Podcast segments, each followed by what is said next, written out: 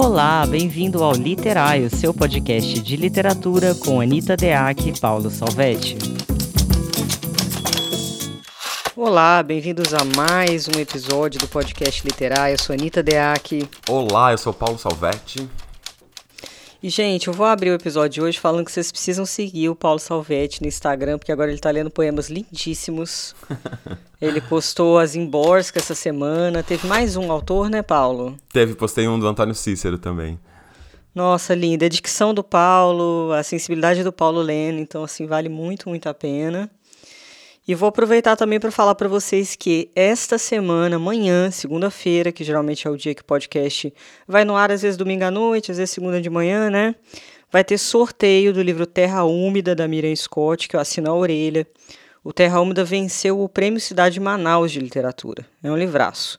Então, quem quiser concorrer, vai lá no meu perfil, é, tem as regras lá para o sorteio. E dito isso, vamos ao nosso episódio de hoje que é sobre o uso dos cinco sentidos na literatura, hein, Paulo? Cinco sentidos, é. Para lembrar que temos cinco sentidos, né? Essa, só para só pra comentar em relação ao livro da Miriam, que eu recebi o meu aqui sexta-feira, tô todo empolgado. Nossa, que lindo, né? Uma capa Muito linda. Você já, você já recebeu o seu?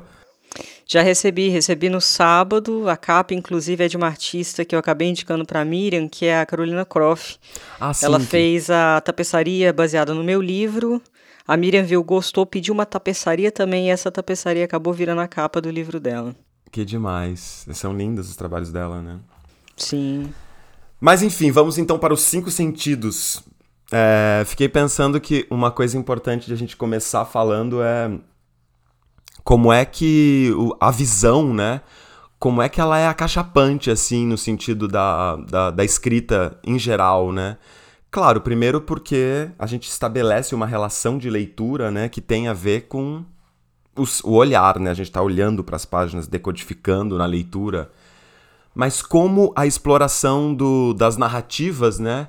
Muitas vezes elas sempre é, acabam se determinando, se limitando nos sentidos, no, no sentido da visão, né? Então, como tem cenas de personagens que olha não sei o que e o olho tá não sei de que jeito e olhou de tal modo e o olho ficou né, caído e uma lágrima escorreu do olho.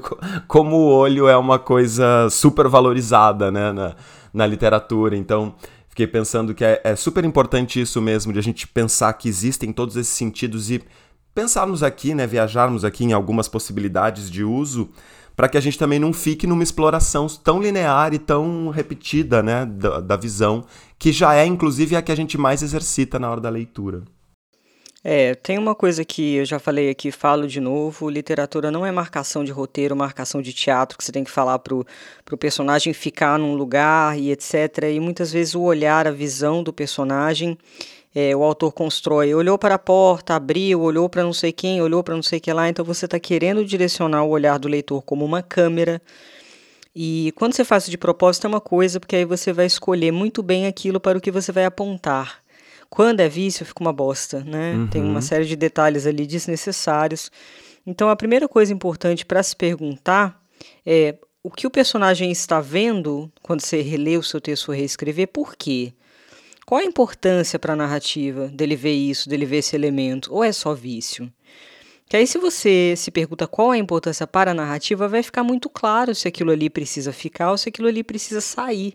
E se você tiver dúvida, você pode tirar e ver como fica. É, se não fizer diferença, você vai perceber muito claramente, né? Uhum. E aí eu acho que esse episódio, Paulo, ele é um episódio importante porque a gente vai tentar fazer aqui uma apalpar os sentidos de uma outra forma, né? Que eu acho que na literatura o autor precisa trazer uma singularidade do uso do sentido para compor uma grande obra, né?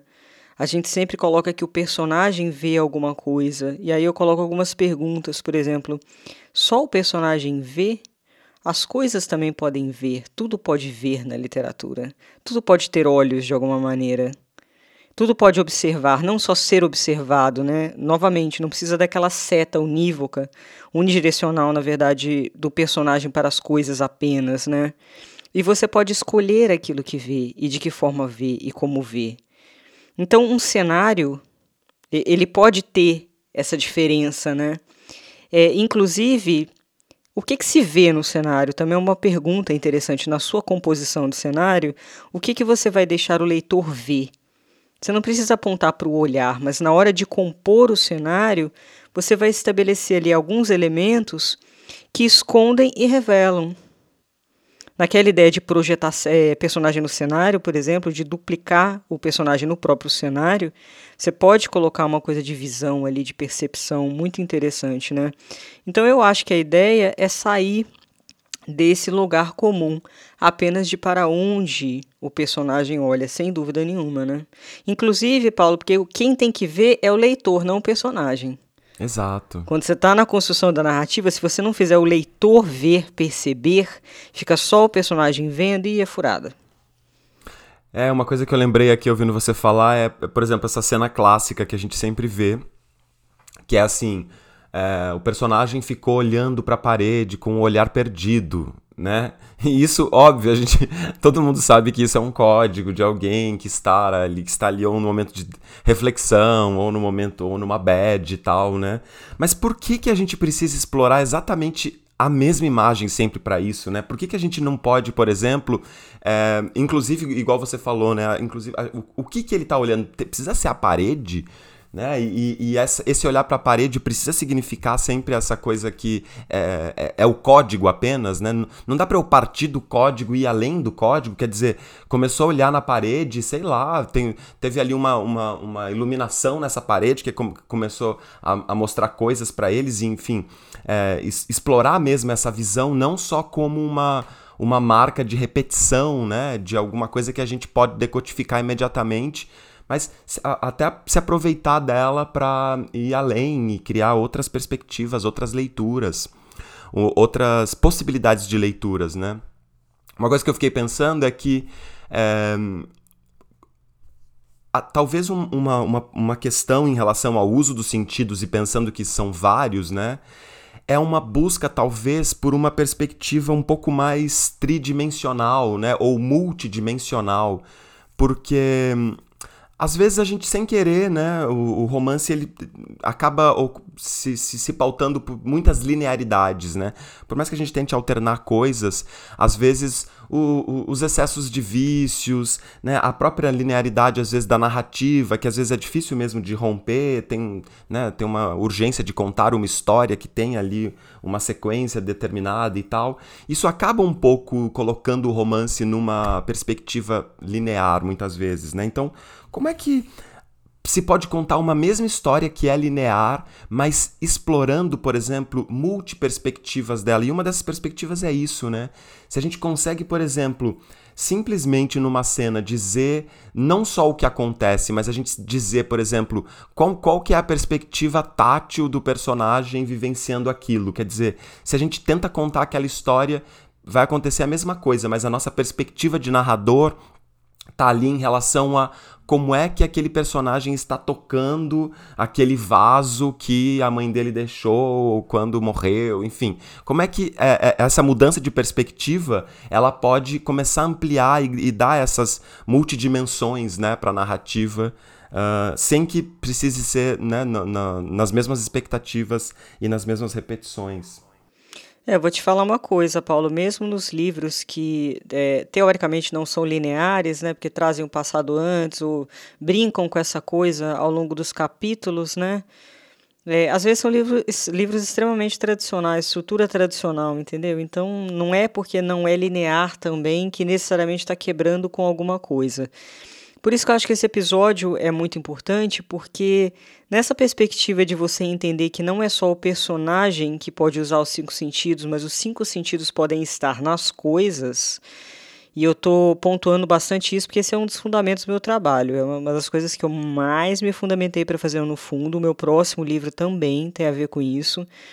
Porque eu penso o seguinte: é uma viagem da minha parte, né? É, aquilo que você coloca o olho aquilo que você cheira, aquilo que você toca, saboreia, aquilo que você ouve, eu trabalho muito com a ideia de que o corpo é um receptáculo de impressões. Então, de que maneira as impressões deixadas por meio dos sentidos elas vão reverberar em você e vão te compor, né? É, aquela velha história, né? Será que teve um grito na tua infância que você ouviu e que ficou marcado, ficou impresso em você? E você já nem se lembra, mas está reverberando aí até hoje, te ajudou a te compor? Ou seja, é, não, tem, não tem a ver só com a consciência e de você descrever aquilo que foi ouvido, por exemplo, num romance. Sabe? aquilo que é, que é visível mesmo. Existem impressões de todas as coisas, impressões de sons, impressões de cheiros, é, impressões que vão se acumulando. Então eu entendo o corpo como um receptáculo e um receptáculo do segredo, porque a nossa existência é um segredo para a gente mesmo. Às vezes a gente acha que a gente sabe o motivo de alguma coisa e vai estar tá lá num grito, num som, num cheiro, numa coisa dessa. A psicanálise fala muito disso, né? é, na questão da hipnose, no trabalho do Freud, por exemplo, como recuperar. É, e às vezes se chega a um grande trauma por uma impressão.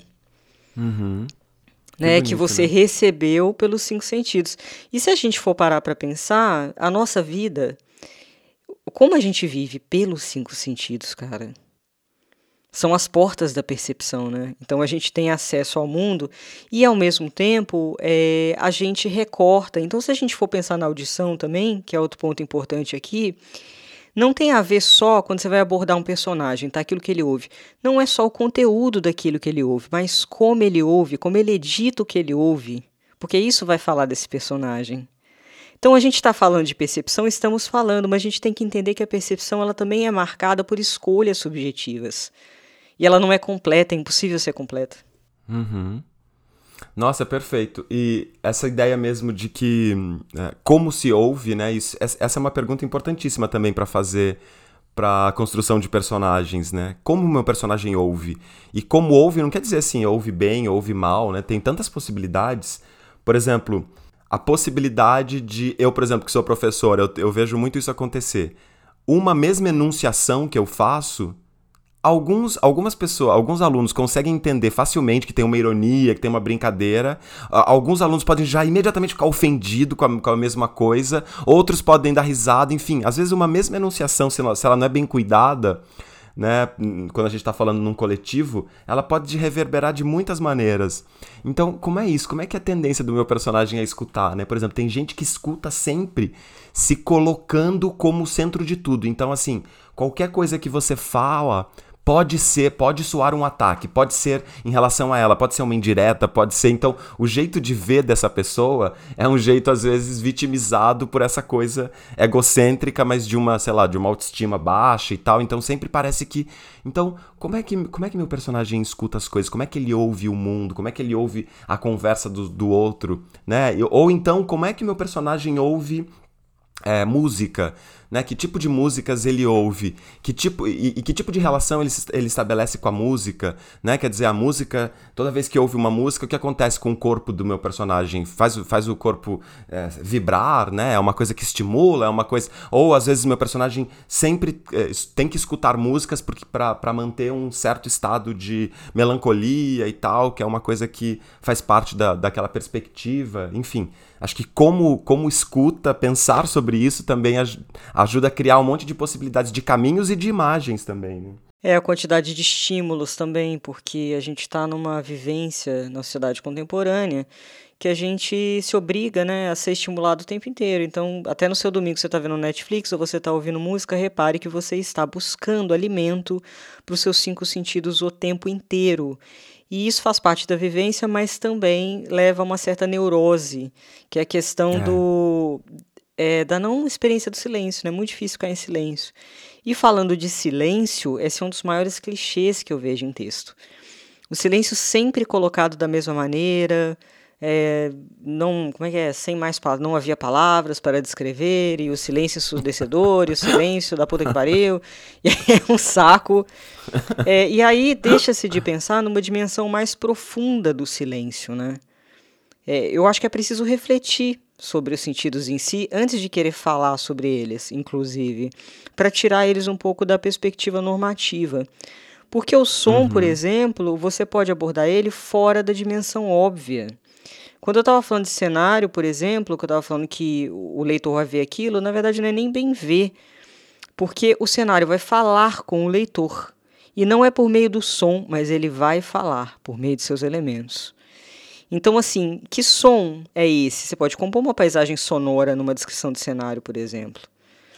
Quer dizer, como é que esses elementos, como é que esses sentidos estão é, colocados no seu texto? Precisa ser, é lógico que é muito mais difícil que eu vou falar aqui agora, tá? Precisa ser estanque? Precisa ser em um momento você aborda a visão, outro momento você aborda a audição, outro momento você aborda o tato, não, tato, não, não precisa. Você pode buscar em algumas cenas uma certa sinergia que eu busquei na terceira parte do meu livro, inclusive, que é quando você começa a confundir ou a misturar essas experiências de sentido. E aí eu queria é, propor para o pessoal um exercício até prático em relação a isso, que é vocês podem, por exemplo, começar a exercitar o uso de verbos ligados aos sentidos dentro de contextos incomuns. Então, por exemplo, vou falar uma coisa horrorosa agora que ser freestyle, né? Apalpar. É, vamos pensar num subjetivo ali, sei lá. Apalpar solidão é terrível, mas vocês entenderam a lógica, né? Então você pega um sentido de tato, alia isso a um substantivo e começa a partir daí desenvolver uma cena em que é o tato que vai entrar em contato com alguma coisa que teoricamente não é do tato concretamente, você entende? Você não está linkando o tato a um objeto concreto.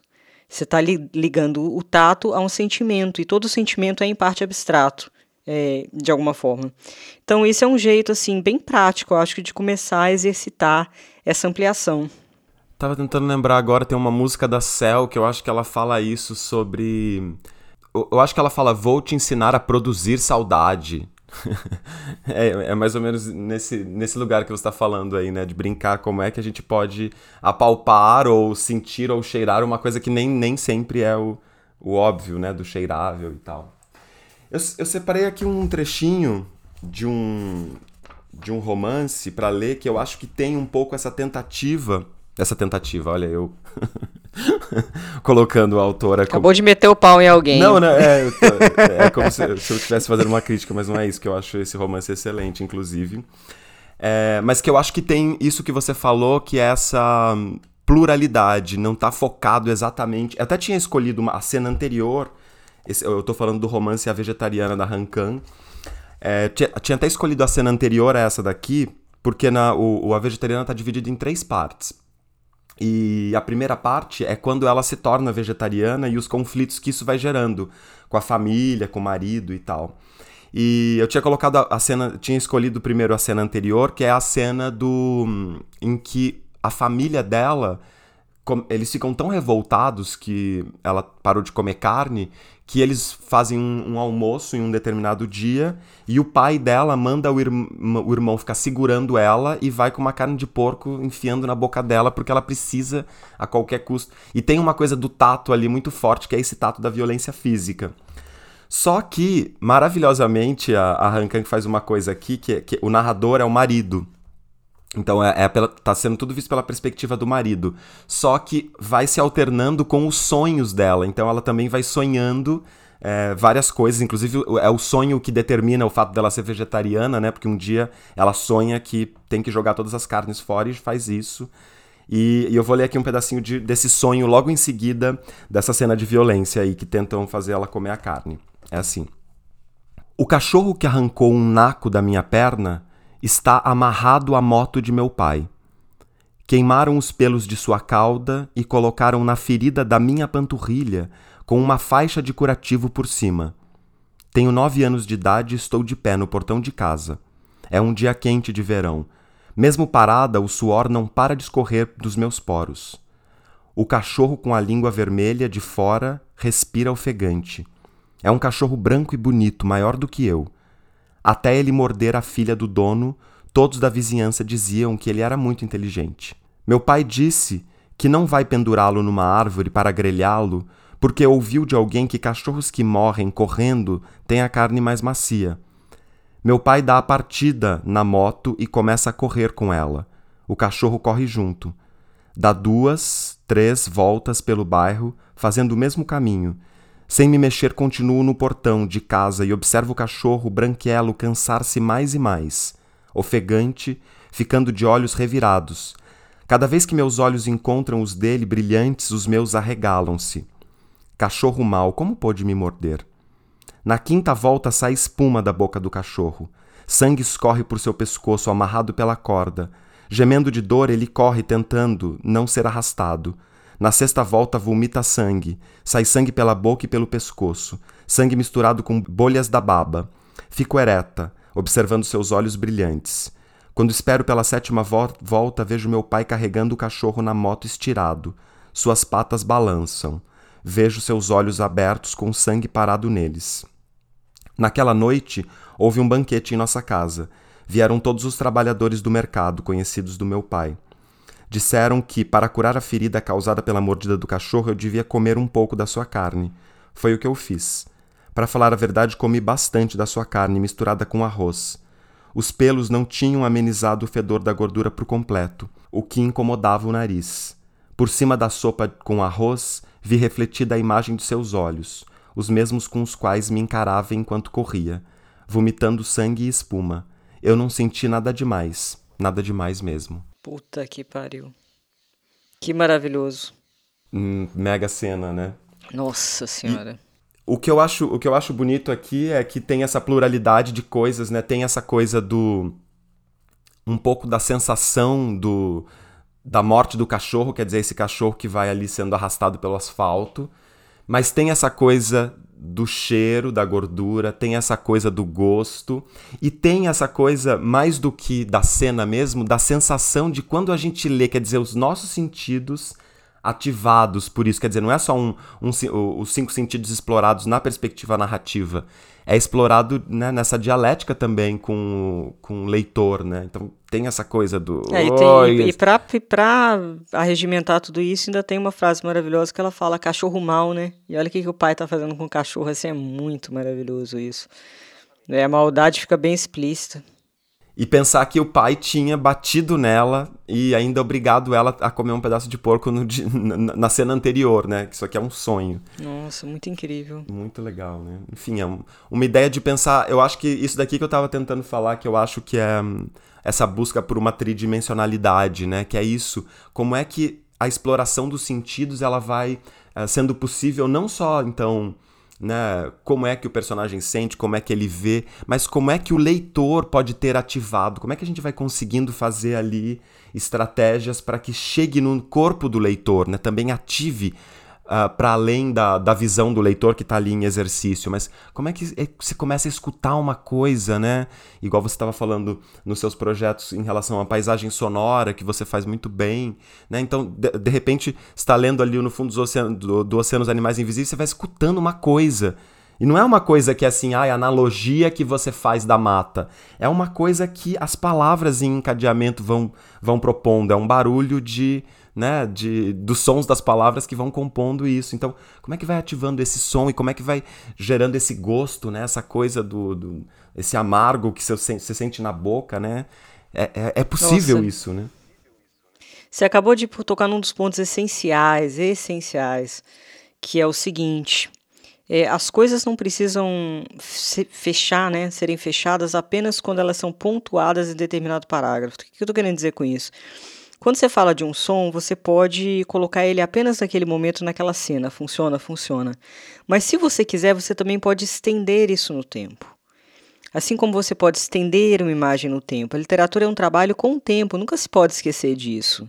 Não é só o tempo contido numa frase que isola. Pode ser? Pode ser, mas não precisa ser necessariamente só isso. Eu estou falando isso porque tem um livro que eu estou relendo aqui e completamente apaixonada, eu sou louca por esse livro. É o Enquanto Agonizo do William Faulkner. Acho que já deve ser a quinta vez que eu releio esse livro, de tanto que eu gosto dele. O Faulkner é genial. E aí tem um momento que é, é história, gente, sem, sem dar spoiler, mas é uma história de uma mulher que morre numa família. E aí eles estão tentando levar ela para ela ser enterrada no lugar que ela pediu. E é uma coisa maravilhosa, porque essa morte palpável. E tem um determinado momento que um personagem fala Aqui, aqui cabalmente, literalmente, tá? Mas evidentemente que o Faulkner tem outras construções que são de outra forma. Mas aqui tem uma reflexão interessante. É, mas era como se eu sentisse aquele cheiro. Ele está falando do corpo, do cheiro do corpo morto da mulher, né? E então cheguei à conclusão de que não era aquilo que cheirava, mas só de saber que estava lá. Ou seja, não existia aquele cheiro. O cheiro estava na imaginação dele por saber que existia um corpo naquela carroça do lado de fora da casa. Porque esse personagem está dentro da casa, está longe do corpo. Então aí a gente vê é, como é que as coisas, elas continuam, algumas coisas continuam presentes, né? E os sentidos podem estar estimulados independentemente do contato com o objeto que está gerando o estímulo. Então, tem um corpo que está fora da casa, poderia estar tá a quilômetros, e mesmo assim esse cheiro está presente, independentemente do objeto que causa.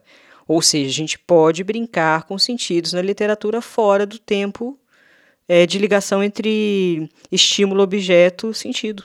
E é, não, essa coisa do cheiro que esse cheiro que é um cheiro simbólico, quer dizer, não é um cheiro simbólico, é um cheiro real, como você falou no começo, né?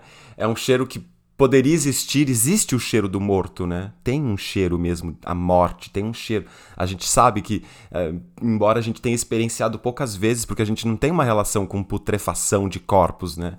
No máximo um corpo de animal, né? Mas o corpo humano a gente não tem essa relação. Mas a gente é capaz de saber na prática esse cheiro, mesmo sem a gente ter porque é, um, é, uma, é uma força tão grande do imaginário e também é tão fácil a associação, né? Porque, quer dizer, se a gente deixar uma carne estragar na geladeira, sei lá, é, esse cheiro é um cheiro também de carne, né? Próximo. Mas esse poder que a gente tem narrativo, né? De explorar, por exemplo, essas nossas essas nossas sabedorias, esses nossos conhecimentos que às vezes nem, nem são conhecimentos praticados habitualmente, mas que fazem parte né, do nosso do nosso imaginário. Então, é, nessa cena aí, só, só de o Faulkner dizer né, sobre a possibilidade desse cheiro, ele não está sentindo.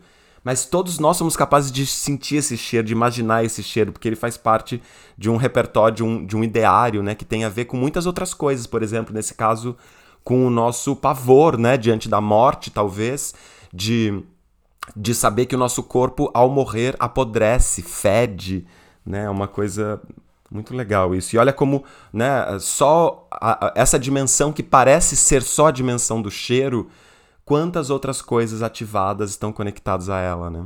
É verdade. Vamos aproveitar e chamar nosso primeiro convidado? Bora.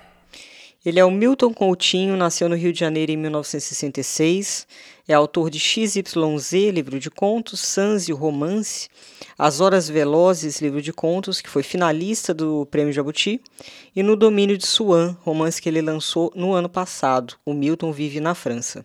Vamos lá então ao Milton Coutinho.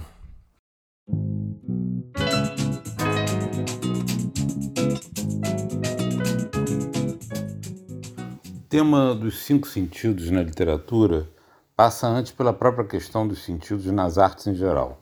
Mas eu acho que não cabe falar aqui da relação mais do que óbvia entre algumas formas artísticas e um sentido específico, como é o caso da música com a audição, da pintura com a visão e da escultura com o tato. O que importa dizer, antes de entrar na questão literária propriamente dita, é que a percepção de sentidos é em grande parte subjetiva e que um estímulo auditivo, por exemplo, pode se traduzir em percepção visual, olfativa, tátil, etc. Porque isso é a chave para se entender como a literatura interage com os sentidos. Bom, eh, de saída, eu queria fazer uma distinção entre o poeta e o escritor. Eu costumo dizer que o poeta está mais próximo do músico, do compositor, do que o do escritor, que a poesia é fundamentalmente música. Ela utiliza a língua, claro, mas o verso contém ritmo e melodia, e isso na poesia é mais importante que o conteúdo propriamente dito. Um verso pode conter uma ótima ideia, mas se não funcionar dentro do ritmo e da musicalidade do poema, ele comprometerá o poema inteiro. E como fica a questão da prosa? Bem, Uh, o desafio da prosa em relação aos sentidos é gigantesco. O escritor, e aqui vamos entender o escritor como autor de textos em prosa, o escritor tem de estimular os sentidos do leitor valendo-se da sua capacidade de descrição, de evocação. Evocação de sabores, cheiros, imagens, sons, eh, texturas. Costuma-se dizer que o escritor é um contador de histórias, e isso é a mais pura verdade. mas a história bem contada é aquela que te faz vivenciar uma determinada realidade, como se você estivesse dentro dela. Ou seja, enxergando essa realidade, sentindo os seus cheiros, sabores, ouvindo os seus sons e tocando os seus elementos. Um romance de ficção científica te fará enxergar os cenários de épocas futuras e não importa nada se esses cenários existirão algum dia ou se serão apenas ficção. Da mesma forma que ao ler um bom romance histórico, não interessa se os cheiros e os sons que o autor transmite ao leitor correspondem ou não aos que de fato existiam na época em que o livro se passa. O que importa é a evocação dos sentidos.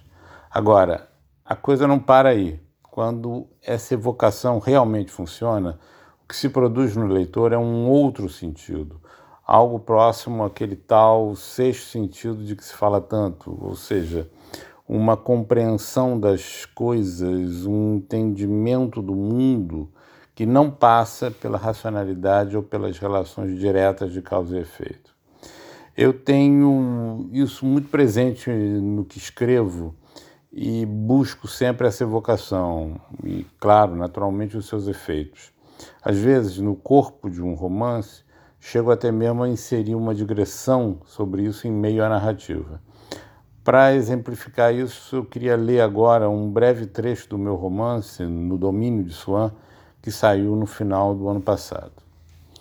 Mais do que o prazer em seguir uma história bem narrada ou em deparar-se com uma frase bem construída, ele parece acreditar que a literatura contenha um conhecimento do mundo que nenhuma ciência pode fornecer.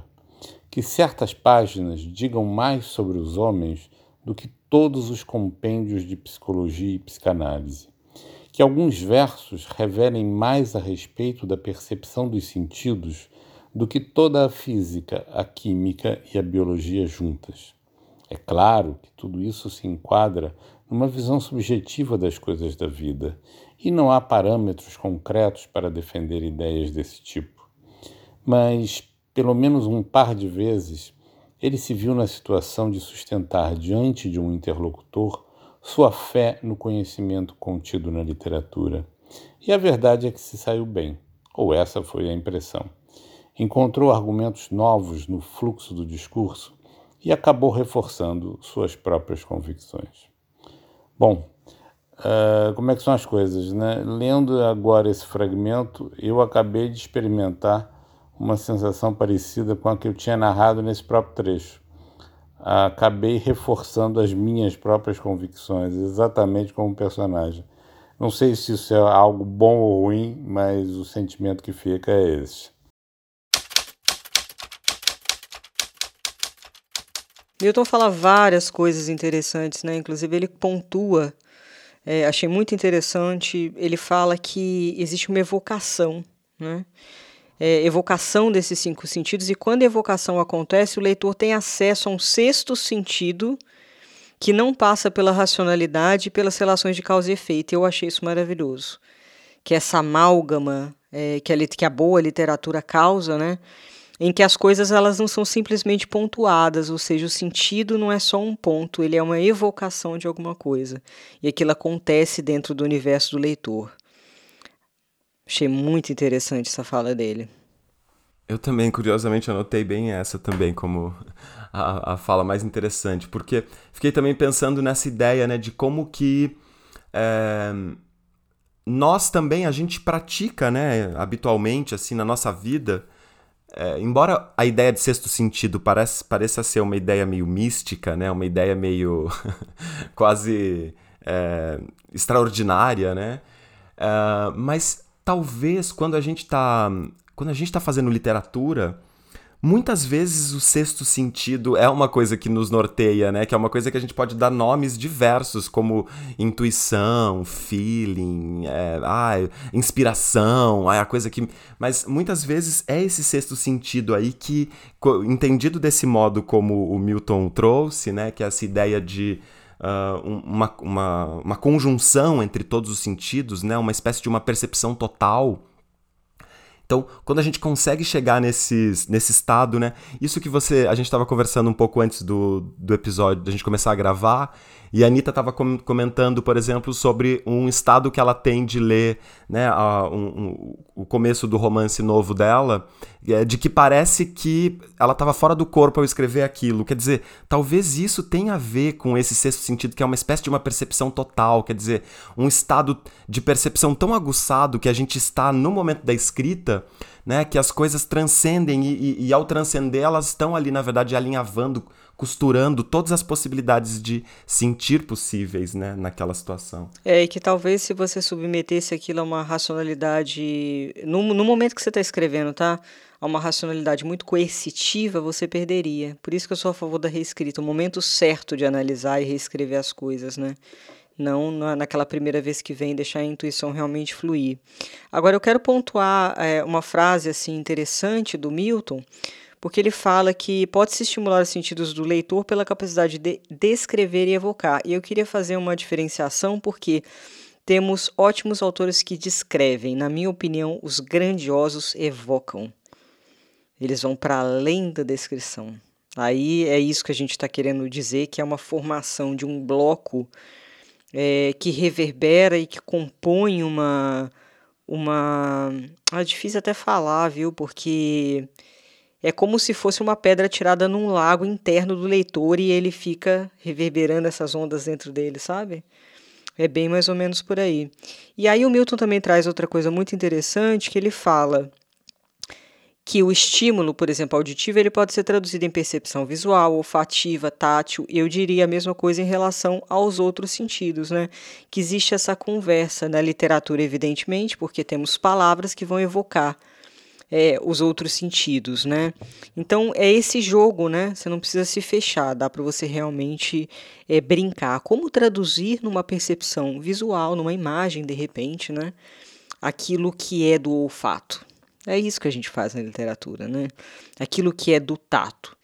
E aí, pensando um pouco mais fora da caixa, para a gente entrar no tato, já que a gente está passeando por vários sentidos aqui, é, colocar algumas palavras que têm a ver com tato, né? Contato, volume das coisas, arestas, fronteiras. Tem um romance meu que está na gaveta, Paulo, que você vê como é que a perspectiva é uma coisa doida, né? Eu coloco ali a pele como um limite entre as pessoas. A pele geralmente é vista como aquilo que se toca, né? O contato, o abraço. E eu coloco a pele como um limite entre as pessoas porque não é possível adentrar a pele do outro. Então você pega uma coisa e você subverte, você simplesmente vai por outro lado, né? Nossa, nesse caso é uma subversão bem bem radical, bem interessante. Cara, e é doido porque ela é um órgão de defesa a pele. Uhum. Ela é um órgão que não permite que entre micro-organismos, é, tem, uma, tem a derme, epiderme, tem uma série de camadas ali para que não entre no seu corpo qualquer coisa. Então é uma defesa. Então aquilo que a gente usa, olha que loucura, aquilo que a gente usa para abraçar, para entrar em contato com, que está muito ligado à ideia de afetividade, etc., é um limite. É um limite, cara. É, então. Que legal, é, é, é uma loucura. Isso. É, porque, e além disso, é, quando você pensa isso, também você pensa que define um território, né? Define ali uma área que é a sua área íntima, interna, ao mesmo tempo protege, limita, né, é, constrange no bom sentido, assim, de que né, contém, faz conter ali os órgãos e tal, é, e ao mesmo tempo é o que te coloca em relação com o outro, né? Total. E aí, se a gente for ampliar essa ideia do tato, como é que o tato geralmente ele é utilizado? Ele tem o, o autor coloca ali um, um objeto que o personagem toca, certo? E o tato ele não tem a ver apenas com os objetos que o personagem toca. Se a gente for parar para pensar, você pode construir uma experiência tátil entre o personagem e o cenário, por exemplo. Porque se você brinca com o volume das coisas, que na minha opinião que se faz na grande literatura, né, você vai brincando com o volume do cenário, de tempo, etc. Então, na brincadeira com volume, por exemplo, o tempo pode ser colocado de uma maneira tátil. Qualquer elemento pode ser explorado com, com volume suficiente para passar a impressão de que tem forma e densidade para ser tocado. Você percebe a densidade. Né? Tem cenas que você compõe que você quer pesar aquele cenário e o leitor consegue sentir a massa daquilo ali. Então é disso que eu estou falando quando eu estou falando de tato. Eu não estou falando só para você pegar, fazer o personagem pegar uma xícara, pegar seja lá o que for, né? É para realmente é, entender todas essas possibilidades dentro dos elementos que você tem na construção da narrativa. Muito legal. Você estava falando sobre as descrições, né? Quando você ainda falando ali do Milton, das descrições e das evocações. É, de fato, assim, uma coisa que eu vejo também sempre é essa coisa do das simples descrições, né? Ou as descrições puras, descrições cruas. Que sei lá, num limite, dependendo do projeto estético, até isso pode ser uma coisa interessante. Mas às vezes ela serve para uma coisa tão burocrática, né? Que é, é só para contar que o personagem chegou em casa e colocou a bolsa na, na mesa. Tipo, sério, gente, não precisa. E aí agora pensando, como é que, como é que isso pode, uh, como é que se pode adensar, né? A mesma imagem, a mesma cena, uh, se a gente torna, por exemplo, essa perspectiva de entrar na, na, na, casa, né, com a bolsa, uma perspectiva de um tempo-espaço tátil, né? Então, como é que o próprio leitor consegue imaginar aquilo com um volume quase palpável? Aí esse negócio vai mudando de é perspectiva. É. Né? E tem essa coisa do excesso, que você deu o exemplo maravilhoso da bolsa, que é os detalhes desnecessários, eles acabam diluindo a força dos outros elementos. Porque, evidentemente, que você está colocando para a atenção do leitor, se você coloca 50 elementos, é uma coisa. Se você coloca 5, é, não vamos falar de elementos, vamos falar de objetos. Se você coloca cinco objetos, coloca um objeto, é uma coisa. Se você coloca cinco, você acaba diluindo, dependendo do seu método construtivo, evidentemente. Então, assim, você tem que saber escolher o que, que cabe, qual é a força, qual é a intensidade, qual é o holofote que você vai jogar. Senão você fica distraindo a atenção do leitor o tempo inteiro desnecessariamente, né?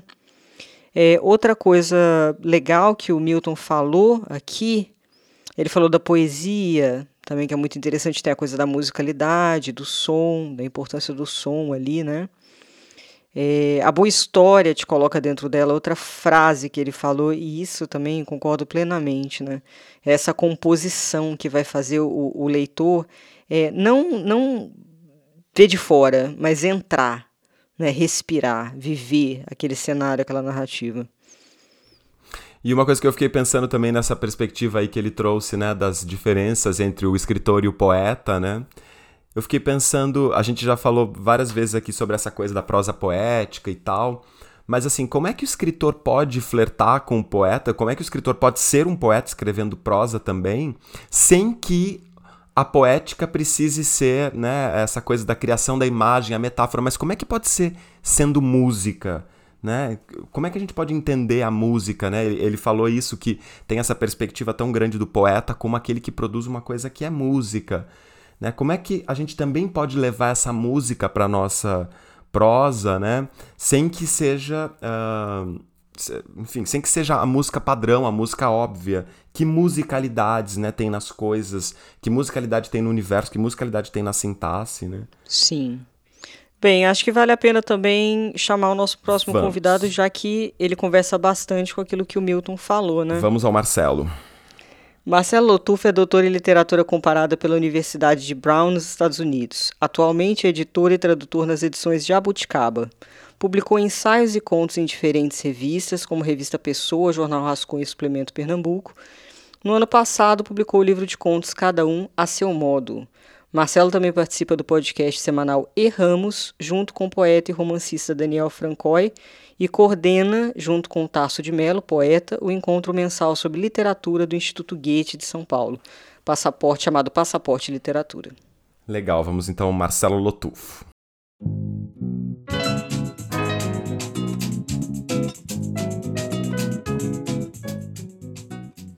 Quando o pessoal do Literai me pediu um depoimento sobre os cinco sentidos e a escrita, a literatura, eu automaticamente fiz uma coisa que acho que todo escritor faz quando precisa responder alguma coisa né, sobre a ficção e sobre a sua própria ficção também, que é eu voltei para algumas cenas de outros escritores que me moldaram em alguma maneira, né? Para pensar como essas questões né, estão presentes para eles. E eu voltei em dois momentos assim que eu achei que sintomáticos sobre como os sentidos são importantes na escrita. Né? É, e o primeiro deles foi um momento de uma peça de teatro do Ibsen que chama Casa de Bonecas, onde, depois de todo um amadurecimento né, da personagem principal, a Nora, ela resolve sair de casa, abandonando o, a família né, e o marido, para buscar viver uma vida independente que ela, ela não, não tinha vivido até então, sempre tutelada pelos homens.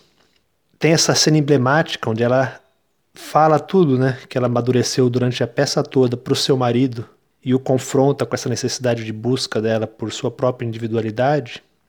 É, e ela vai embora, e quando ela vai embora, né, ela desce as escadas lá da casa e nós ficamos com o marido na sala da casa e escutamos somente a porta da rua batendo. E eu fiquei com essa imagem como leitor da porta batendo e esse som da porta batendo. Obviamente, né, é uma peça de teatro, então se você imaginar a montagem, é de fato é um som ali, né, uma porta batendo que o espectador escuta. E é uma metáfora muito bonita que, que encerra a peça, porque ao mesmo tempo que a Nora vai embora, esse barulho continua ecoando ali, né, como um sino assim que bate e o som depois continua presente. Então, na verdade, a ausência dela continua uma presença ali na preenchendo a casa. E foi um momento que me marcou tanto que eu no meu livro Cada um a seu modo, meu livro de contos, eu escrevi um conto inteiro só buscando, né, pensar esse barulho da porta que fica depois que a Nora vai embora, tentando refletir sobre né, a presença na ausência. É, e um outro momento que eu pensei também na ficção, talvez o momento mais emblemático do né, século XX, é a famosa Madeleine do Proust, que é, é aquela cena onde o Marcel né, coloca né, um pouco do bolinho ali no seu chá e ao colocar aquilo na boca, ele tem uma explosão de sentido e significados. É, mas tudo começa com comer aquela Madeleine, né? E é muito interessante porque essa cena ela não desenvolve, na verdade, o sabor da Madeleine. Ela, se eu não me engano, ela não foca nisso, porque não é tão importante, né? O que interessa ali é a explosão de sensações que acompanha aquilo. E, né, o Marcel vai escrever sete volumes para tentar captar esse sentimento. É uma, uma possibilidade, digamos, que nasce de uma coisa gustativa que ele expande e explode de uma maneira maravilhosa. E me interessa muito né, que nesses casos são é, pontos de partidas, digamos, os sentidos são pontos de partidas para você desenvolver outras coisas, né, e outras questões e a sua né, ficção. E é claro que o visual é muito importante, né? Mas se nós temos cinco sentidos, é, a gente pode desenvolver essas, essas, essas pequenas pérolas, assim, né? Essas ideias que surgem com sentidos em muitas direções, né? Porque se a gente experimenta o mundo de todas essas maneiras, quer dizer, a gente também pode trazer isso para a ficção para buscar caminhos às vezes menos óbvios, mais inusitados, para encontrar nuances às vezes que o óbvio, às vezes, do, de, de ver e descrever o que está sendo visto não, né, não, não traz para o que a gente escreve. Bom, Marcelo escolheu então duas, dois sentidos para explorar, muito interessante. Nossa, achei muito legal essa lembrança dele. Eu acho essa peça assim muito extraordinária, a Casa de Bonecas. Para quem não, não conhece, vale super a pena buscar essa tem uma. Primeiro que tem toda uma, uma quebra de paradigma ali que o Ibsen faz em relação à dramaturgia, mas também tem toda uma questão é, com esse novo lugar possível dessa mulher que a Nora ocupa, né? E é muito legal porque de fato essa força que tem o final é uma coisa que fica depois reverberando. Eu, por exemplo, li essa peça algumas vezes, mas eu também assisti essa peça. E esse momento de bater a porta, né? Ainda mais eu que quando, quando eu assisti a peça eu conhecia e já tinha pensado, estudado essa peça. É, a força que esse. Que, que uma coisa tão simples que é uma porta batendo mas o que isso passa a significar, né? A grandeza que a literatura consegue colocar, né? Esse som, né? Numa forma de reverberar que não é só a porta batendo, né? É tudo aquilo que a porta batendo traz uh, em relação às forças narrativas, né? Muito bonito isso. Interessante que essa porta batendo parece um ponto final, né? Na, na, na, atitude da personagem, que dá um basta naquilo ali, e ao mesmo tempo parece uma reticência, porque continua a história, né? Exato, porque a gente sabe ali lendo a peça que ela é casada, ela tem uma, uma relação familiar, aquela família depende dela, tava tudo certo na família dela, entre aspas, né? Assim, olhando de fora, ela tinha uma vida burguesa, tudo certo, não faltava nada, e de repente aquilo que é, significa tanto para ela quanto para aquela casa, para aquela família, para aquele marido, para aquela filha. Significa um monte de coisas, né? E isso tudo passa a ser contado só com esse movimento da porta batendo. Olha que bonito. É, eu acho que assim, vale a pena. Agora me, me ocorreu uma loucura aqui que eu nunca fiz, mas que eu acho que pode, pode ser interessante, né? Fazer inventário de sons. Uhum. Né? Pensar nos sons interessantes e e também às vezes só ouvir, só parar, só ouvir. Eu tô morando num lugar que é cheio de bicho. É uma coisa de louco. Então eu fico muito nessa de só ouvir aquilo ali e deixar aquilo ali reverberar. Porque a gente também vai criando imagens sonoras a partir dos nossos repertórios, né? Então, infelizmente, é, como a gente vive geralmente em lugar agora com isolamento, né? Que às vezes a gente não pode nem sair de casa é, recuperar um pouco dos sons possíveis, né? Porque você fica o dia inteiro ouvindo as mesmas coisas, trancado em casa, você não ouve nem o som da rua direito. Então eu acho que vale a pena. Achei muito feliz realmente o exemplo do Casa de Bonecas, que é fantástico. Fantástico. Também amo essa peça. Ele trouxe também o Proust, né, que é outro exemplo clássico, é, que vai partir de uma experiência com o sabor para expandir essa experiência. E aí, ao longo de sete livros, de fato, Proust vai trazer é, todo o cabedal é, ali, né, gerado por aquele momento também, que não é bem do início do livro, mas enfim, é, é, trata-se né, do universo é, sensorial. É, o, é um, do... é um disparador, né? É, é, interessante isso que ele fala, que o, que o Proust, eu, não, eu não, não lembrava esse detalhe, assim, que o Proust também não, não chega a fazer uma, uma descrição muito, é, a, muito atenta, né, ao sabor em si, né, ao que, que, tipo de sabor tinha, se era de baunilha, se era de não sei o quê. É, a questão é mesmo a reverberação do sabor, é o que é importante, né? E aí isso é interessante também, que é uma coisa que eu também sempre fico atento no, nos textos, é o como, que, que é uma coisa óbvia, mas às vezes não é tão óbvia na prática, o como que convocar o leitor para que o leitor ative o seu sentido é muito mais interessante do que dizer para o leitor que sentido que é para ele ativar e como. Né? Então, às vezes eh, tem essa, essa tendência na, na narrativa né, de a gente é, dizer para o leitor, né, olha, é isso aqui que você está vendo, é isso aqui, a cena é isso, ele falou assim, com a cara assim, fechando o olho, o olho nesse momento e abaixando o braço. Né? Às vezes esse excesso de, de, de, de, informações não permite que o leitor ative nele mesmo as sensações. Como é que a gente pode escolher mais caminhos de ativar né, percepções possíveis e subjetivas do que dizer exatamente como é que é, descrever né, as percepções que ele deve ativar. E também pensar um pouco mais nas implicações filosóficas da nossa lida com o sentido. Eu acho isso muito importante. Porque o gosto, por exemplo, né, que o Marcelo trouxe para a gente com o exemplo do Proust, é interessante que na vida inteira a gente tem o, o, aquilo que a gente gosta, o paladar, né, aquilo que nos agrada, e a gente repete todas essas refeições, enfim, estou colocando aqui na base da alimentação mesmo agora. A gente repete porque a gente quer buscar essa mesma sensação, ao mesmo tempo que a gente rejeita aquilo que é estranho, aquilo que não cai bem. Ou seja, a nossa relação é uma relação de identificação com as coisas. Aquilo com que a gente se identifica que gera prazer, a gente atrai para a gente. Aquilo que a gente não gosta, a gente simplesmente rechaça. Filosoficamente, é uma questão interessante para ser colocada é, como é que o, o, mundo, né, o viver, ele está linkado ou o, pelo prazer ou pela versão. A gente está nessas duas chaves. Eu gosto ou eu não gosto. E aí o que eu gosto eu quero é, perto, verdade. o que eu não gosto eu quero longe. É, é, é binário. É muito doido. É, verdade. E não é nenhuma crítica, não. É mais uma reflexão mesmo. Porque é natural que a Sim. gente não queira comer. Eu, por exemplo, não gosto de comer quiabo. Então é natural uhum. que eu não coloque o quiabo à minha frente só para experimentar agora. Eu quero me desagradar e vou comer esse quiabo, entendeu?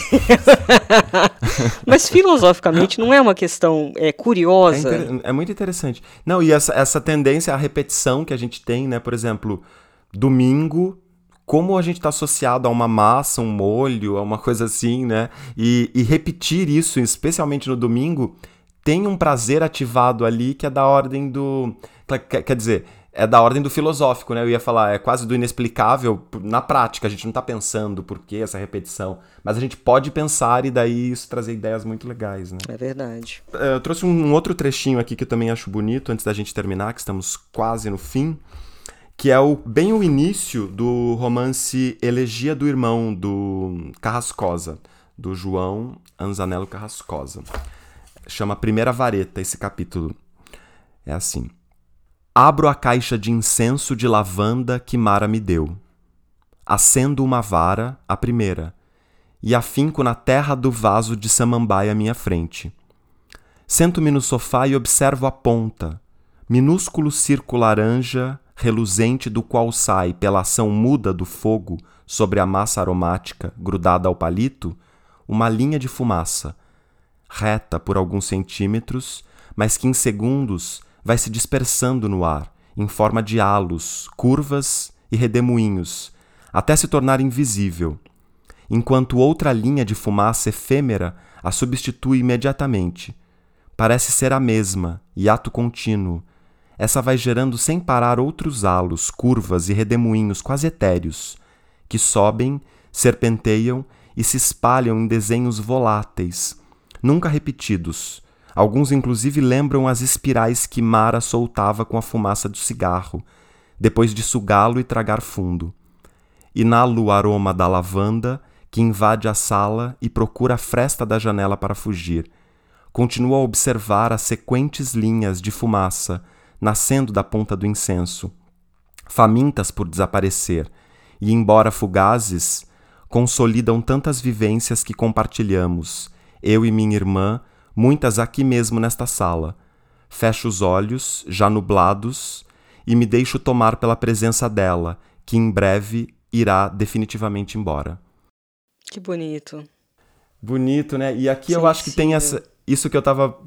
É, é um exemplo bom para isso que eu tava falando antes, que é como é que uma descrição que aparentemente é uma descrição simples e, e começa nesse lugar que eu chamei de uma descrição crua, né? A descrição em si um incenso que eu coloco ali, acendo, mas como que aos poucos essa própria descrição da coisa, ela vai estabelecendo analogias, quer dizer, é o incenso que a irmã dele deu para ele, é o incenso que ligado tem lá essa essa fumaça que é da ordem do surpreendente, né? A gente nunca sabe o desenho exatamente que a fumaça vai fazer. É uma fumaça que vai buscar escapar assim como a irmã que, enfim, é, é um livro que vai contar a história da irmã que morreu. E é isso. Então, em breve, a, irmã irá desaparecer assim como aquela fumaça, né? Então, vai ganhando outras texturas, né? Essa coisa do e, e, veja, tem a imagem, o cheiro, vai esse incenso vai se espalhando também, né, pela leitura. E, e em analogia a uma coisa maior, né? Então, acho muito bonito mesmo esse muito bonito. Fica aí a dica para o livro do Carrascosa, para vocês adquirirem também. E lembrando, gente, que essa semana novamente tem sorteio da Miriam Scott, do livro da Miriam Scott no meu Instagram. Tá na descrição do episódio meu Instagram para vocês seguirem. Sigam Paulo Salvetti para ouvir os poemas maravilhosíssimos dele. Isso, vão lá no Instagram. E quem não tiver meu livro ainda, ainda tô vendendo autografado, graças a Deus, todo santo dia a quem compre. Amém. Então, se vocês quiserem, também tá no link da minha bio lá. Facinho pra vocês adquirirem. Muito bem. E é isso, né, Paulo? É isso. No mais, boa semana e muita literatura pela semana aí. Se puderem, leiam. E usem máscara. Boa semana, queridos. Beijo, Beijo gente. Até semana que vem. Tchau, tchau.